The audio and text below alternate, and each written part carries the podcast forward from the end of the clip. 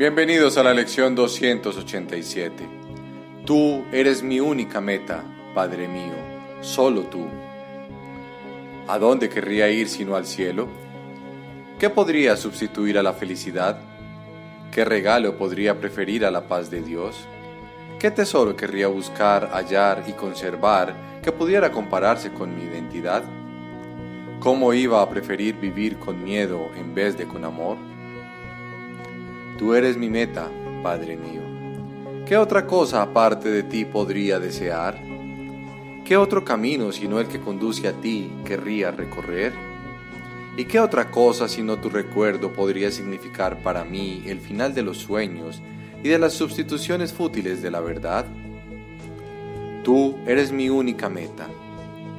Tu Hijo desea estar como tú lo creaste. ¿De qué otra manera sino podría esperar reconocer a mi ser y volverme uno con mi identidad?